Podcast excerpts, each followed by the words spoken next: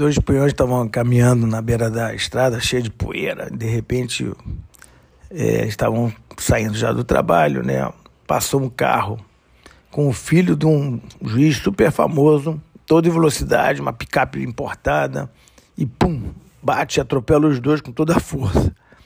Um deles né, atravessou o para-brisa, caiu sentado dentro do carro dele, e o outro voou longe. Aí, três meses de, depois que ficaram no hospital, né, se curando, para surpresa deles, foram direto para a cadeia. E aí o, né, o delegado falou: Olha, você foi preso por invasão de propriedade alheia e o seu amigo aí por ser evadido do lugar do acidente. Então a lição dessa é que a gente nunca tem que passar na frente de um filho de juiz, porque não vai ter jeito.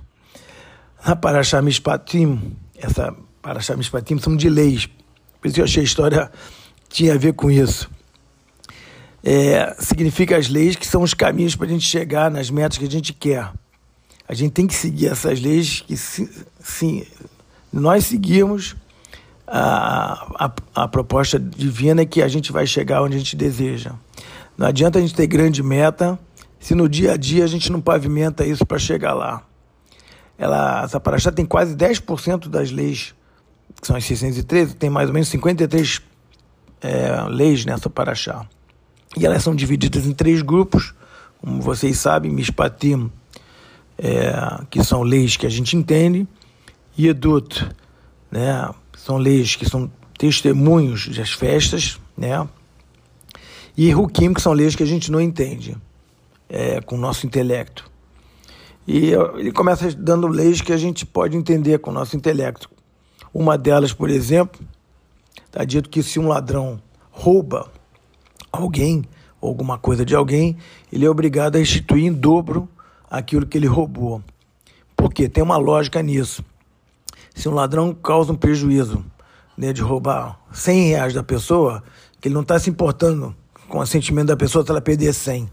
Então, quando ele é pego, ele não só tem que é, restituir aquilo que a pessoa roubou, como ele mesmo tem que sentir que mais 100, ele vai ter a sensação do que ele fez com o outro. Então, é por isso que resolve é, devolver em dobro, isso é uma coisa lógica. Tem uma coisa também que eu achei legal, que eu li essa semana, que, por exemplo, está escrito que você, eh, se a pessoa, ah, numa guerra, alguma coisa, matou um animal, você pode dar esse animal, deve dar esse animal para os cachorros. Então parece uma coisa ilógica, porque Pô, os cachorros vão estraçalhar aquela, aquele animal. Porém, Deus nunca, nunca esquece é, um favor e retribui um favor com o outro, que na verdade tem a ver com, a, com o tempo que os judeus saíram do Egito, os cachorros ficaram mudos, sem latir. E com isso eles conseguiram sair tranquilos. Então Deus falou: olha, então essa é uma lei para retribuir os cachorros. E também para o próprio animal, porque se ele ficasse lá como carcaça, quem ia comer eles ia ser os abutres. Então, pelo menos eles também têm um tratamento mais digno do que ficar lá apodrecendo.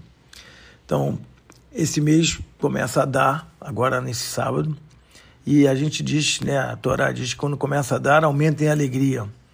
É o mês de Purim também, de, né, momentos de, de alegria, em que a gente, na verdade, é, a gente vê milagres acontecerem também.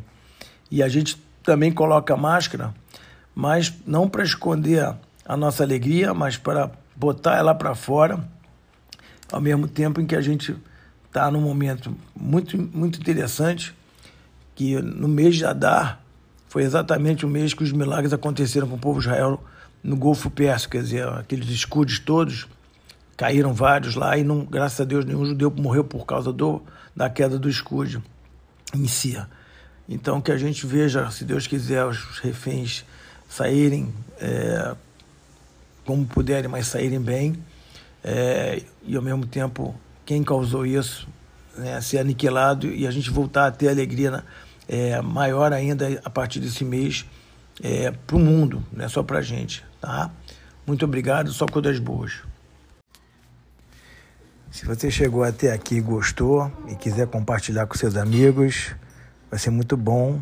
Essas palavras não são minhas, são palavras da Torá. Eu sou apenas o, o fio que conecta aqui de uma forma diferente. E eu espero que você possa usufruir dessas palavras também. É muito bacana. Obrigado e tudo de bom.